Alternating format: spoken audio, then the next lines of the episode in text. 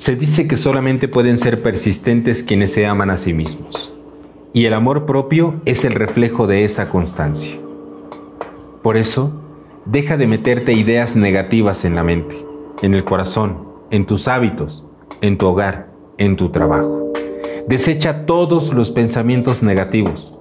Los pensamientos son poderosos cuando se combinan con la exactitud del propósito la perseverancia, la fe, la disciplina, la convicción y una emoción de elevada frecuencia.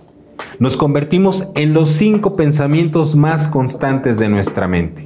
¿Qué estás pensando tú? ¿Cómo estás haciendo las cosas? ¿Cuánto tiempo le dedicas a ese pensamiento? Cada pensamiento negativo se convierte en una emoción desagradable y cada emoción desagradable te llevará a tener actos y hábitos nocivos para ti. Por eso la invitación el día de hoy es para que generes nuevos hábitos y entrenes tu disciplina. Sé constante, porque ser constante te permitirá encontrar la falla y el acierto, colocar un sí donde había un no.